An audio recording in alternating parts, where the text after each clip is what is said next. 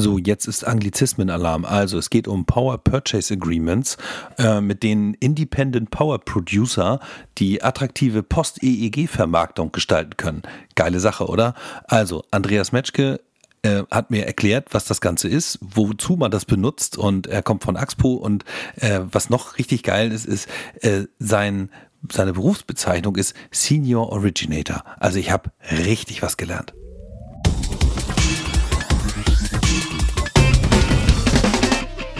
Hallo miteinander. Hier die digitalen Stadtwerke in Vorbereitung des Stadtwerke Innovator Days mit unserem Web-Talk Nummer, ich glaube 13 oder 14 ist es mittlerweile. Und äh, heute bei uns zu Gast ist Andreas Metschke von Axpo. Und ich durfte auf gar keinen Fall ein R sagen, das ist mir vorhin passiert. Ja, hallo Andreas, äh, moin. Hallo Matti, ja, es kommt manchmal vor, wir heißen Axpo und nicht Axpro. Vielleicht gibt es irgendwo eine Firma, die Axpo heißt, keine Ahnung. Genau. Ja, du, danke für die Einladung. Ja, sehr, sehr gerne. Äh, du hast einen ganz tollen äh, Jobtitel, der ist mir äh, in deiner E-Mail-Signatur schon aufgefallen, und zwar äh, Senior Originator. Das fand ich irgendwie ganz schön cool. Ich möchte mir den auch auf die Visitenkarte schreiben. Was muss ich denn tun, um das zu, zu machen? Was ja, ich habe es auch kaum glauben können, dass ich nochmal Originator werde. Äh, also ja, ich bekomme die Frage tatsächlich ab und zu mal und äh, ich wusste bis vor nicht allzu langer Zeit auch nicht genau, was das eigentlich ist. Das ist so eine Art Business Developer, was auch wieder einfach ein englisches Wort ist, aber mit dem können noch mehr was anfangen als mit Originator. So eine Mischung zwischen Key Accounter, Salesman oder sowas und Business Developer. Ungefähr so. Ungefähr so, alles klar. Ja, das, aber das macht ja schon mal ein ganz gutes Bild. Dann habe ich eine Idee davon, äh, was so dein Aufgabenspektrum ist. Das hört sich auf jeden Fall nicht langweilig an. Ähm, genau, unser Thema heute sind äh, PPAs und wir sprechen nicht von Procura. Heute haben wir den äh, Power Purchase Agreement Agreement-Vertrag, wollte ich gerade sagen. Das ist ja ein schöner, schöner Doppler hier. Ähm, also Power Purchase Agreements sind äh, das Thema und äh, auch Bestandteil äh, eines großen Teils deines Alltages, richtig? Ja, ganz genau. Also Power Purchase Agreements sind seit einigen Jahren in aller Munde, auch am deutschen Markt. Und ja, ich freue mich, dass wir darüber heute sprechen können. Du hast ja gerade schon äh, PPA als solches übersetzt. Ich äh, würde mal sagen, man könnte da auch Stromliefervertrag zu sagen. Das ist aber zu altmodisch. Deswegen sagt man PPA. Und äh, genau, dieser PPA ist ja nicht irgendein Stromliefervertrag, sondern hat ja irgendwie so ein paar Besonderheiten. Und ähm, kannst du die so zusammenfassen, äh, was das so für Besonderheiten sind, die das auszeichnen? Ja, also PPAs als Stromliefervertrag gibt es schon mehrere Jahrzehnte. Also es ist keine neue, keine neue Schöpfung an, an Begriff. Mhm. Was jetzt schon der Fall ist, dass der Markt, also alle, die damit zu tun haben, unter dem PPA, einen Stromliefervertrag aus erneuerbaren äh, Energieerzeugungs- oder Stromerzeugungsanlagen heraus verstehen. Mhm. Und genau, das ist in Deutschland auch äh, etwas Neues, weil das, der PPA an sich eine, eine marktbasierte Variante von einem Stromliefervertrag ist, wie sie in Deutschland bisher halt noch nicht so en vogue ist. Mhm.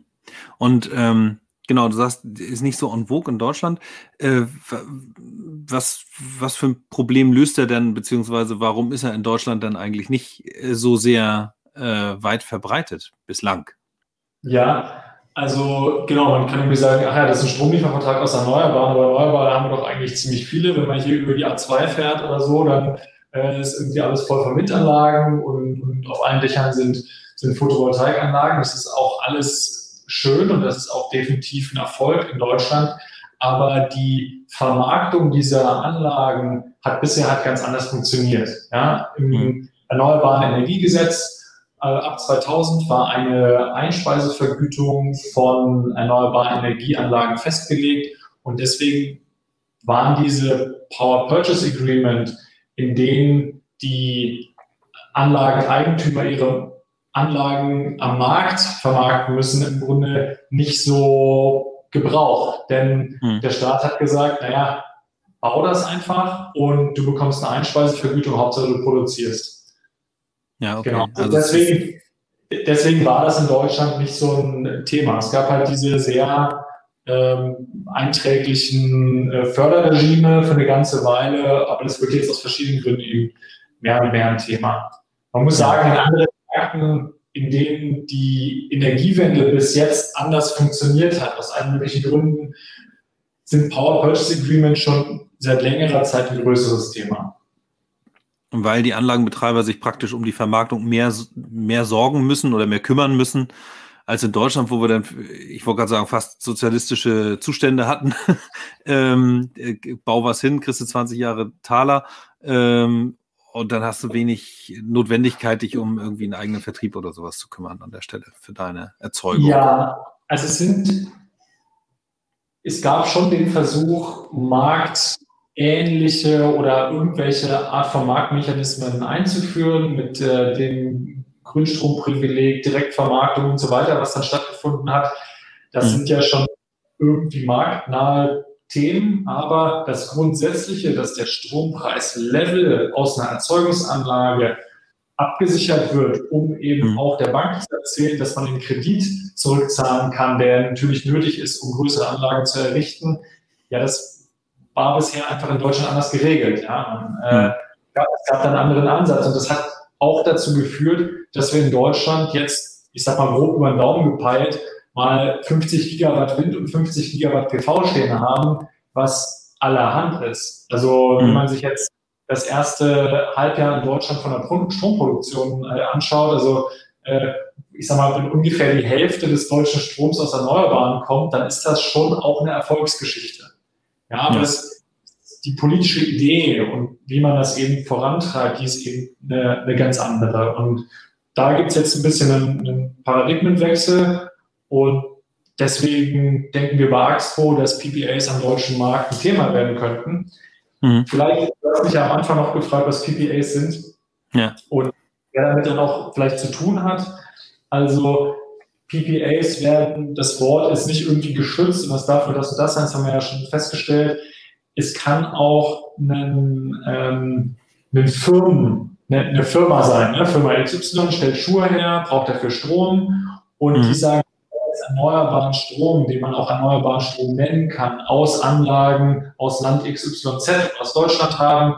Und dann gibt es auch Firmen, die PPAs abschließen. Da ist dann ab und zu noch ein Versorger dabei, wie Axpo, der dabei zwischendurch irgendwie ein bisschen hilft. Ja? Mhm. Genau, also PPAs sind in, in den verschiedenen Wertschöpfungsstufen des Stroms bis hin zum Endverbraucher tatsächlich ein Thema. Mhm.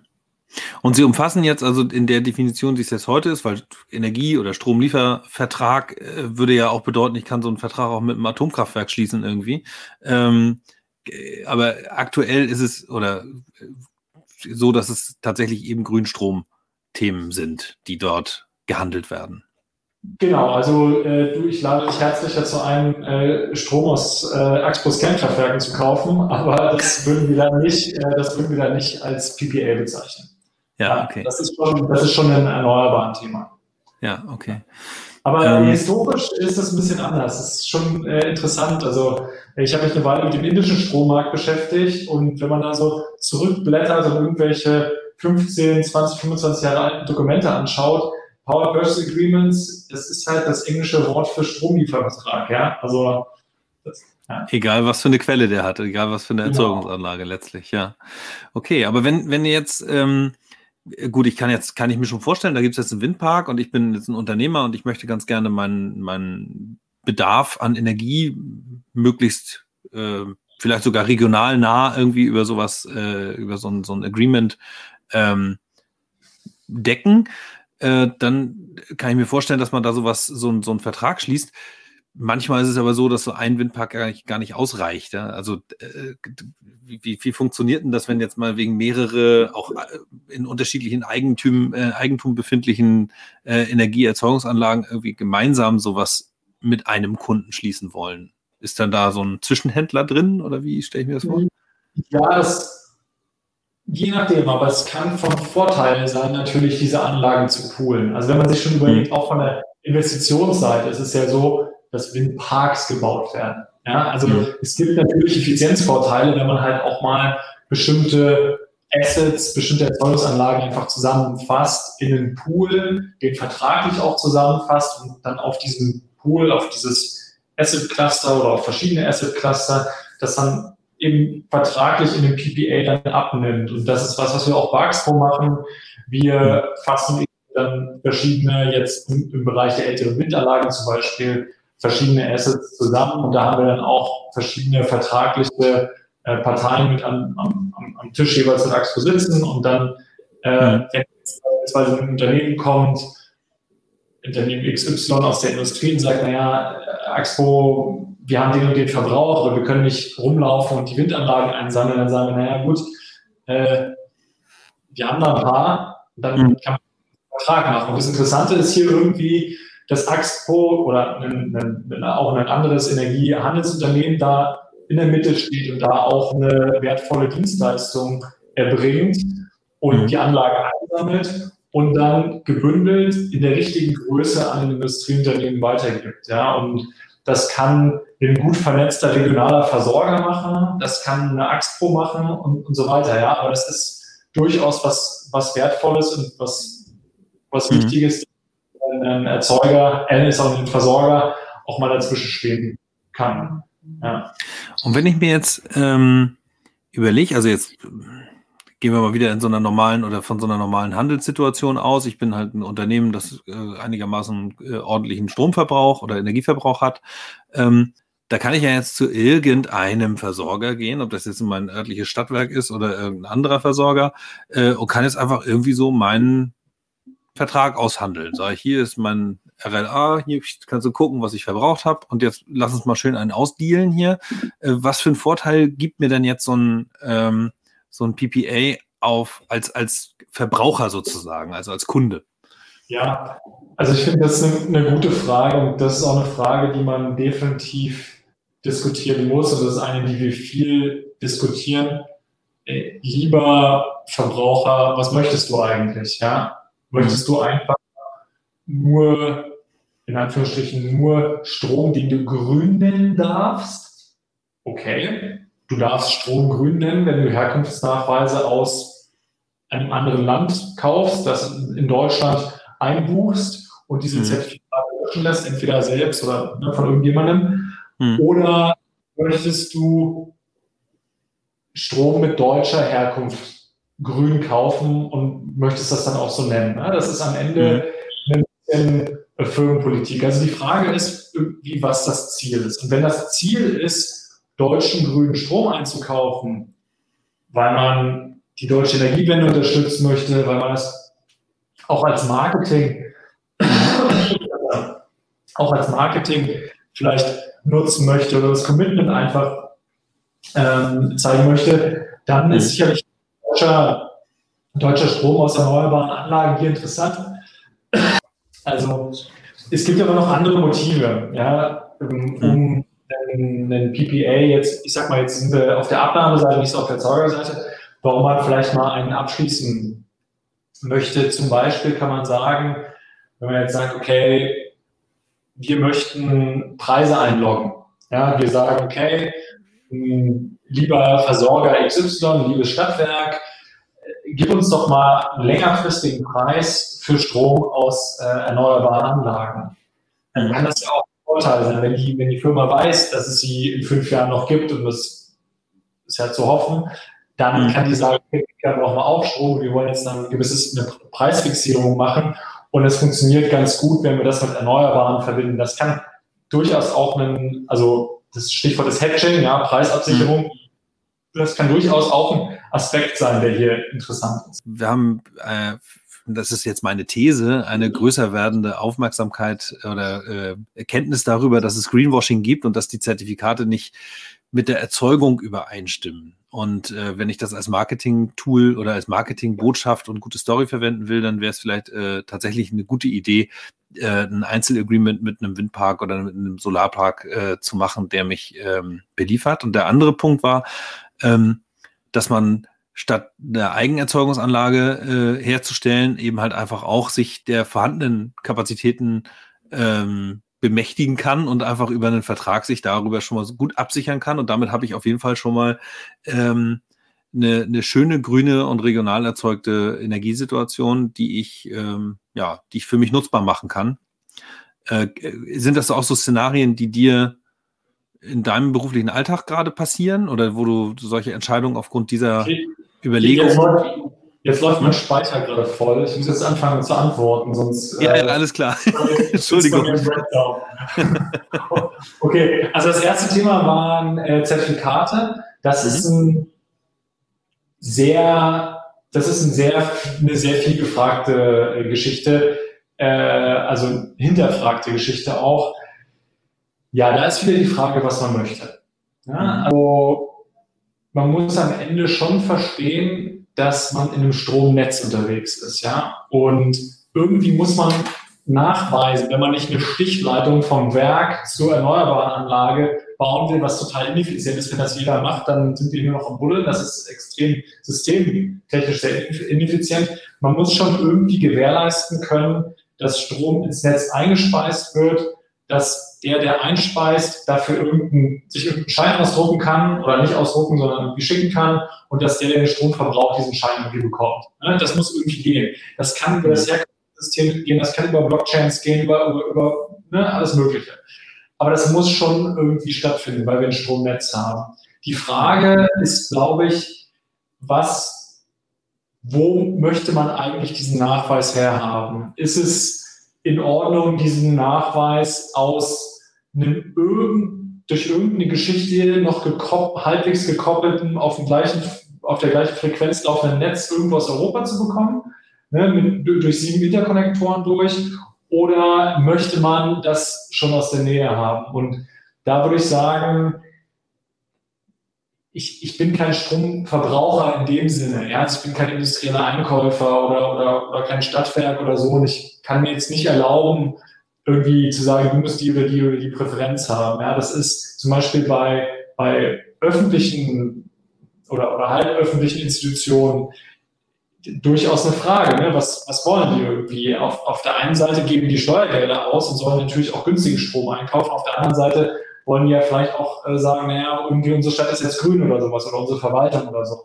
Und das sind Entscheidungen, die muss man, glaube ich, einfach mal dis sauber diskutieren. Und meine, mein Ansatz in der Diskussion ist immer zu sagen, hey, schaut mal, wir haben, wir haben halt Netze und ihr müsst euch jetzt überlegen, welchen Schein ihr haben wollt. Aber diese, dieser Satz, der so manchmal fällt in solchen Diskussionen, Zertifikate sind böse oder Herkunftsnachweise sind böse. Ja, aber wie, ich meine, wie soll es denn sonst gehen? Also wir brauchen Nachweis, dass der Strom irgendwo erzeugt wurde. Und genau, ich glaube, da kann man vielleicht den Wind ein bisschen aus den Segeln rausnehmen und danach ist es ein bisschen eine Präferenzfrage. Ja, und auch eine Kostenfrage. Ja, das ist, ist einfach so. Und dann hast du noch eine, ist, ist die Frage damit okay beantwortet? Ja, ja, ja, sehr gut. Hm? Äh, da hast du noch eine Frage gestellt, da ging es, glaube ich, ein bisschen um so eigene, dass man vielleicht so eigene Assets auch baut, ne? dass man sagt, okay, wir sind ein Industrieunternehmen und wir wollen jetzt, oder, oder, oder ein Stadtwerk und wir wollen irgendwie was eigenes bauen. Das kann man machen. Ja, also mhm. es gibt beispielsweise Logistikzentren, die sich die Dächer vollstellen und, und damit dann halt irgendwie auch ihren eigenen Stromverbrauch irgendwie senken. Das ist auch alles geregelt. Das kann man machen. Die Frage ist, ob es äh, effizient ist. Ja, also mhm. es ist irgendwie, das, da geht es dann sicherlich um Kosten und darum, wie viele Leute man damit beschäftigen möchte und so. Ähm, und da geht es natürlich auch um die Frage, wenn jetzt ein, wenn jetzt ein, ein Elektrostahlwerk ja, sich eine PV-Zelle aufs Dach schraubt. Naja, also die brauchen wir. bringt das? Ja? Genau, also äh, am Ende werden viele den Strom einfach dann irgendwo einkaufen von, in Anführungsstrichen, Profis, die halt Anlagen aggregieren oder selbst Anlagen entwickeln. Und das sind dann PPAs. Mhm. Und ähm, wir haben ja vorhin schon einmal den, die quasi Konkurrenz äh, zwischen äh, EEG und, und diesen Förderungen und den PPAs äh, zum Thema gehabt. Nun wird die EEG-Seite ja schwächer, also abgesehen von den Anlagen, die sozusagen aus der Förderung rausgehen, äh, wird ja auch die Förderung selber äh, äh geringer. Ähm, Merkst du denn schon, dass das PPA-Thema äh, praktisch analog zu diesen Entwicklungen sich schon verstärkt? Mm, also in Deutschland ist der PPA-Markt noch sehr, sehr klein. Also wenn man sich die, ich sag mal, veröffentlichten Abschlüsse anschaut, mhm. Stehen die in einem starken Missverhältnis zu dem, wie viele Leute daran scheinbar arbeiten. Ja, also mhm. da, da passiert halt noch nicht so viel. Ich glaube, also ich, ich weiß nicht, ich, ich muss ehrlich sagen, ich weiß nicht, wie sich der Markt entwickeln wird. Das hängt auch davon ab, wie man politisch gedenkt, die großen Ausbauziele zu erreichen. Es mhm. kann sein, dass man sich wieder von einem Marktsystem, was ich für sinnvoll halten würde, dass man sich aber trotzdem dazu entscheidet, von einem Marktsystem wieder wegzugehen und einfach wieder sagt, naja gut, wir machen jetzt nochmal 20 Jahre EEG-Einspeisevergütung. Ja, und dann nochmal und nochmal, weil wir so große Ziele haben und wir glauben, dass es äh, marktbasiert hier nicht umsetzbar ist, das kann einfach passieren. Ich glaube nicht, dass das mhm. ist und dass das ein ähm, systemseitig und kostenmäßig effizienter Schritt wäre, aber es wäre eine politische Entscheidung, die ich absolut für denkbar halten würde. Also du hast schon recht, es gibt da irgendwie konkurrierende irgendwie Dogmen fast schon, ja, irgendwie mhm. Ideen darüber, wie man das, das schaffen soll mit der Energiewende. Und äh, ich und auch Axpo, wir sind eher auf der Seite, dass wir glauben, dass das marktbasiert ganz gut funktionieren kann. Natürlich ist dann auch nochmal, der Teufel steckt wie im Detail, ja? aber ja. Genau, also äh, reicht es, eine eigene Anlage zu entwickeln oder, oder PV-Zellen aufs Dach zu schrauben, mm, ist gut, aber in vielen Fällen wird es nicht reichen. Hm. Ja, also ich, ich finde ja, das ist jetzt ja meine persönliche Meinung, die ja vielleicht auch mit äh, zu wenig Wissen äh, oder aufgrund von zu wenig Wissen nicht, nicht vollständig durchdacht sein mag, aber äh, wenn ich so die EEG-Situation mir anschaue und als Verbraucher bist du, ich weiß es nicht genau aus dem Kopf, aber ich glaube so sechs Cent hast du dann vielleicht irgendwie so um und bei 20 Prozent des, de, deines Strompreises äh, macht EEG aus. Äh, da finde ich das schon ähm, da würde ich das schon ganz okay finden, wenn sich sozusagen der Markt mal irgendwann auf eigene, auf eigenen Beinen bewegt. Äh, zumal das ganze Repowering-Thema ja auch irgendwie noch was war, was ich irgendwie nie so richtig verstanden habe. Mach sein. Wie gesagt, dass ich da nicht ausreichend gut informiert bin. Aber die. Speicher voll, das war jetzt schon wieder ein paar Themen. nee, sorry. Ähm, ich wollte auch was.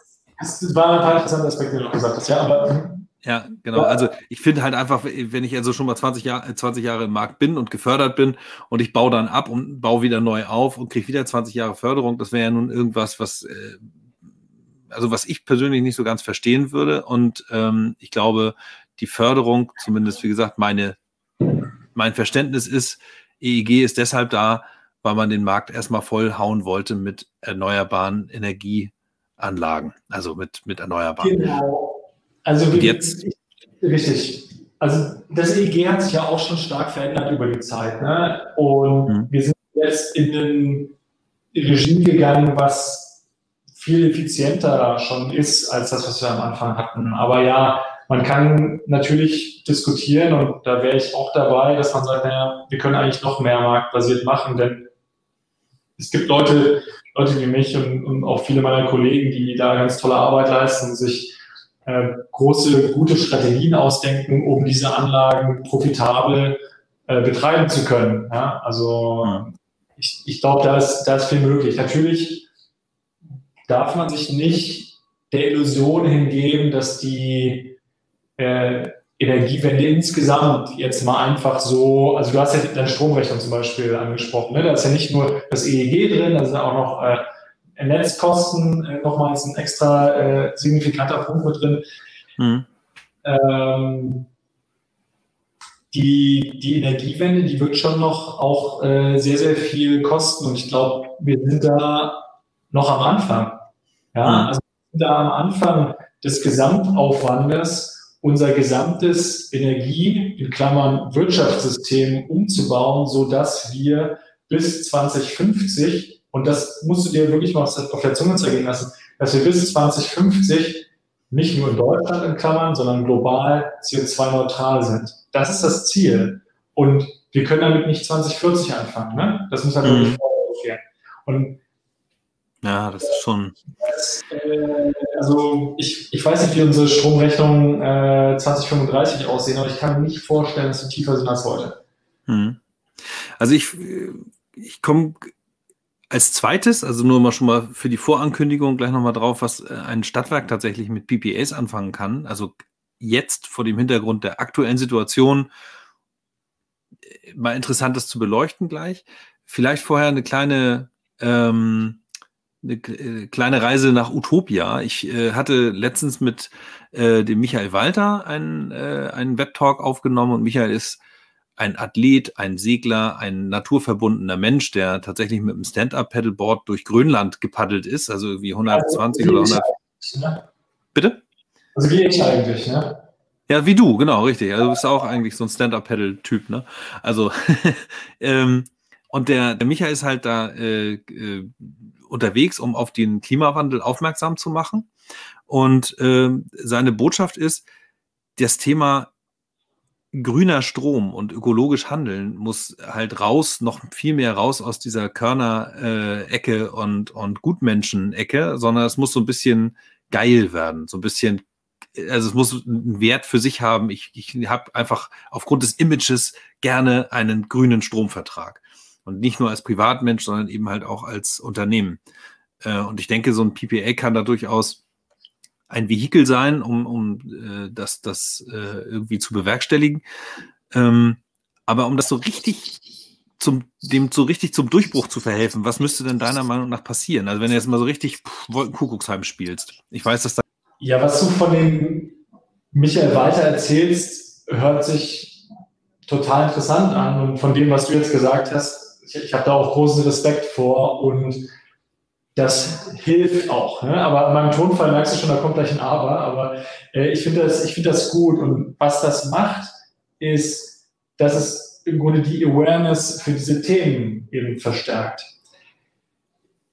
Nichtsdestotrotz ist das, was wir vorhaben, deutlich größer und deutlich mehr als das und mit Verlaub auch etwas wichtiger als irgendwie jetzt mit salopp gesagt äh, Müsli und Papiertüten beim Supermarkt. Das ist gut, das ist äh, in Ordnung, aber wir haben hier vor uns eine Systemtransformation, ne? Mhm. einen riesen Infrastrukturumbau und das lässt sich ganz schlecht zusammen kommunizieren mit mit Stand-Up-Paddle und so weiter. Das ist einfach irgendwie, das ist ein anderer Absatz. Ich sage nicht, mhm. dass das, was der äh, macht, nicht wichtig ist und nicht gut ist, aber das ist irgendwie eine, eine andere, äh, eine andere Unterhaltung. Wenn man sich beispielsweise den, den deutschen äh, Primärenergieverbrauch anschaut, da sind nur 15 Prozent von erneuerbare Energien. Ich meine, man kann irgendwie froh darüber sein, also im ersten Halbjahr 2020 ungefähr, man kann irgendwie froh sein, dass eine riesen Erfolgsgeschichte, dass das nicht null ist. Ne? Also Deutschland verbraucht mhm. Energieverbrauch, ist alles super. Aber die, die, dann gibt es noch ein bisschen Kernkraft, ne? die werden jetzt bald abgeschaltet und dann gibt es noch den, äh, den großen, die großen 80 Prozent an der Primärenergie, die eben äh, fossile Brennstoffe sind. Und die wollen wir alle rauskriegen. Ne? Das heißt, Wärme und Verkehr und alle möglichen anderen Prozesse, die müssen komplett umgebaut werden. Und das in 30 Jahren. Ne? Mhm. Also das ist schon ein ziemlicher Hammer. Und da, das muss man auch so benennen. Das ist eine extrem heftige Systemtransformation. Was natürlich, und ich glaube, dass PPAs bei der ganzen Sache helfen können. Ich mhm. glaube nicht, dass PPAs die Lösung für alle Probleme sind. Ne? Wir brauchen andere Sachen. Wir brauchen gute Speicher. Wir brauchen einen äh, guten effizienten Netzausbau beispielsweise. Wir müssen über Strommarktdesign nachdenken. Ja, es gibt verschiedene Dinge. Und ein, beispielsweise ein anderes Thema auch im Zusammenhang mit PPAs ist, dass wir uns gut überlegen müssen, ob eigentlich nicht grüner Strom eine andere Commodity ist als irgendein Netzstrom, ja, irgendein mhm. anderer Strom. Und ich glaube, nur wenn das wirklich auch explizit vielleicht auch von der Regulierung her der Fall wäre, ja, ähm, das könnte über verschiedene Art und Weisen passieren, dann glaube ich, dass es auch über PPAs, über mark effiziente marktbasierte Modelle dazu führen könnte, dass sehr, sehr großer, äh, sehr starker erneuerbaren Ausbau in Deutschland auch stattfindet. Natürlich gibt es noch andere Flaschenhälse, ne, also wenn es um Genehmigungsverfahren und so weiter geht, ne, das ist viel diskutiert, das müssen wir nicht nochmal nachholen. Aber mhm. ich glaube, die Commodity Strom ist nicht homogen. Ja, es muss irgendwie sein, das, das kann man das mhm. Zertifikate-Thema von vorhin nochmal äh, referenzieren hier.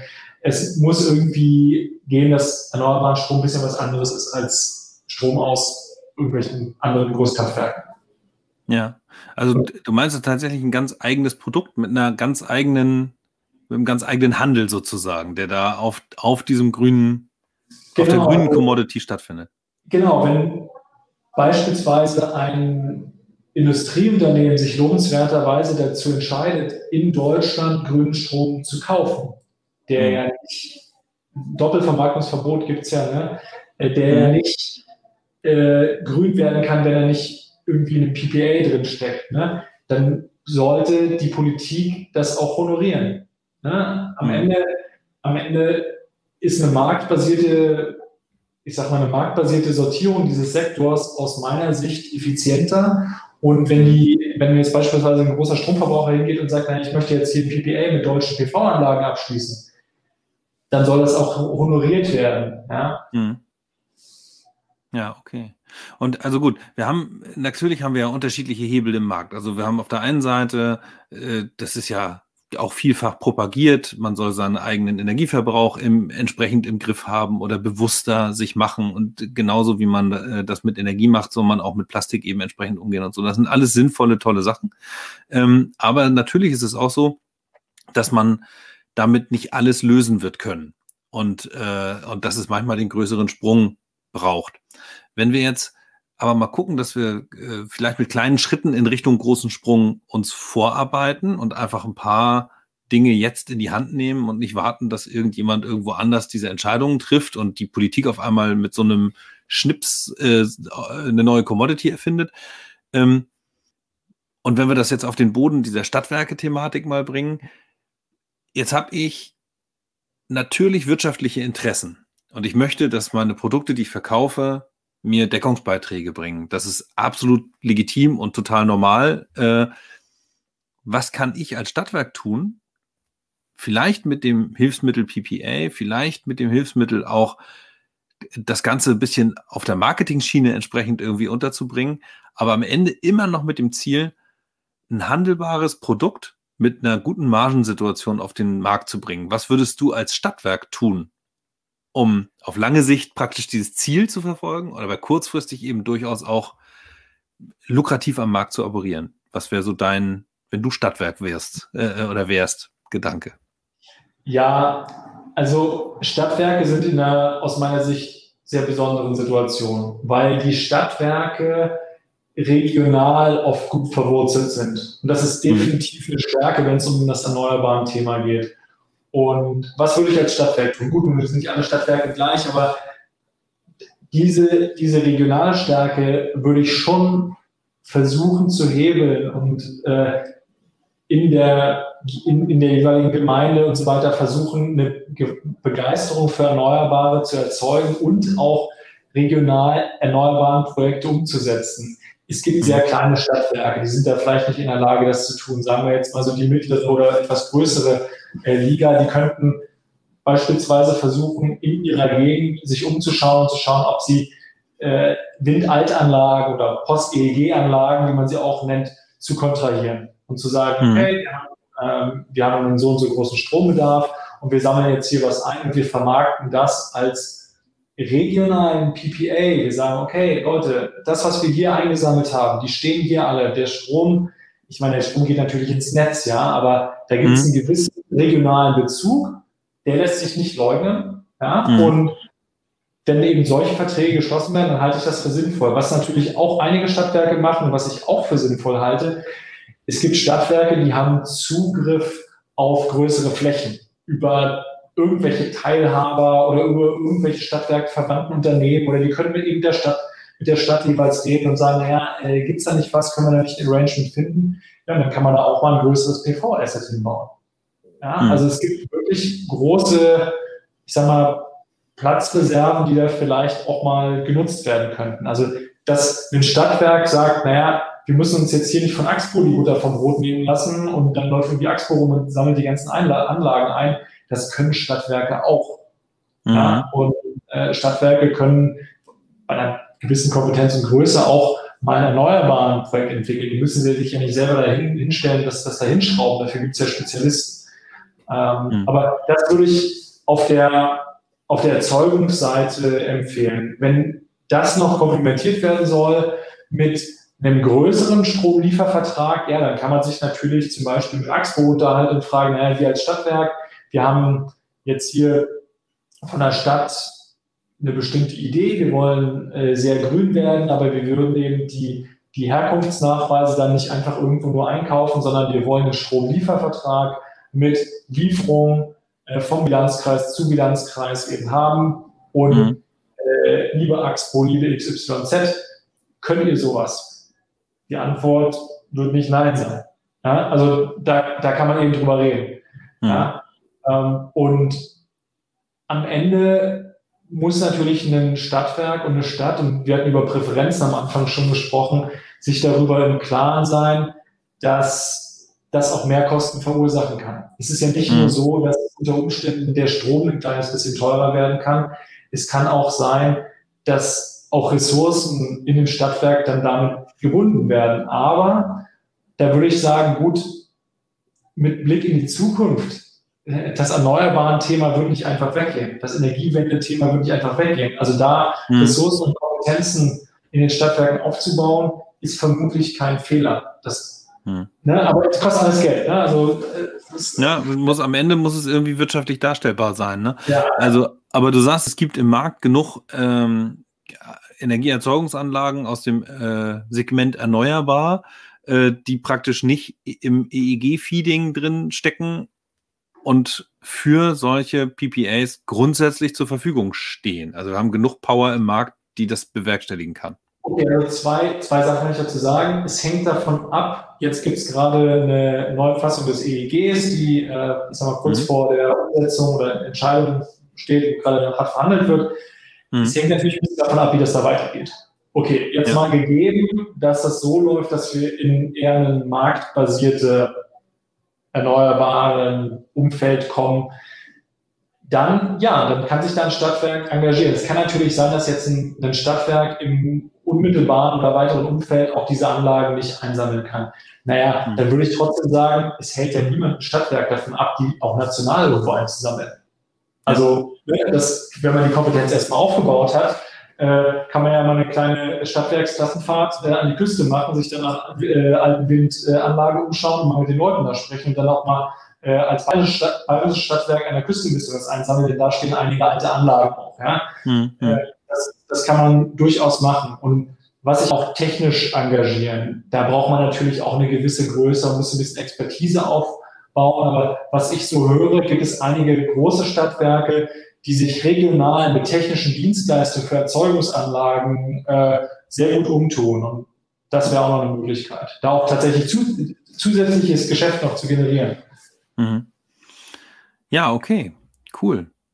Ähm, dann würde ich ähm, mich im Übrigen auch sehr freuen, wenn, äh, wenn der 28. Januar für dich auch noch ein Tag ist, an dem du Zeit hast und uns äh, ja, sehr gut, alles klar. Vielleicht findet sich ja auch ein schöner Case, also irgendwas, vielleicht gibt es ja ein Stadtwerk, das mit PPA äh, schöne Erfahrungen gesammelt hat, das das mal vorstellen möchte und so. Das wäre jetzt der Aufruf an dieser Stelle. Ähm, meldet euch und äh, sagt uns das und dann kriegen wir vielleicht eine schöne Runde zusammengestellt, die sich eben halt vielleicht auch ein bisschen kontro kontrovers darüber unterhalten kann, ähm, wohin die Reise da gehen kann. Und äh, ich denke, mit Axpo haben wir mit auf jeden Fall jemanden im, im Boot und mit dir, der sich damit auskennt und durchaus auch äh, eine Meinung und Expertise beisteuern kann und möchte. Ja, also danke, Matti, äh, für jetzt die Einladung und die gute Unterhaltung und auch danke, ich freue mich dann auf den 28. Januar. Und zum Thema äh, PPA, das ist eigentlich schon, das ist schon ein eigener Wissenschaftsbereich, was schon würde ich sagen. Das, das ist äh, so ein großes Thema. Da würde ich mich natürlich auch gerne mit den anderen Teilnehmern der Veranstaltung unterhalten. und austauschen. Mhm. Super. Wir werden an, äh, in dieser Folge äh, zwei, drei Schnitte drin gehabt haben und vielleicht das ein oder andere äh, Tonproblemchen. Wir hatten hier so ein bisschen eine, eine schwankende Leitung, also äh, bitte entschuldigt das.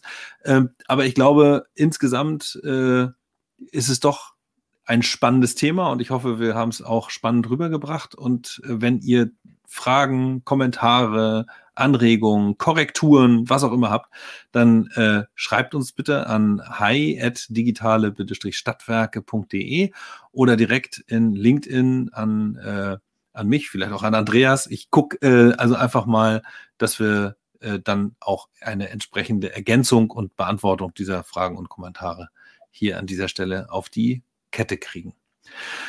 Okay, ja, dann bleibt uns eigentlich nichts anderes aus, außer zu sagen Tschüss, ne? Und bis zum nächsten Mal. Alles klar. Tschüss, Herzlichen Dank. Danke auch. Bis dann. Ciao, ciao. Tschüss.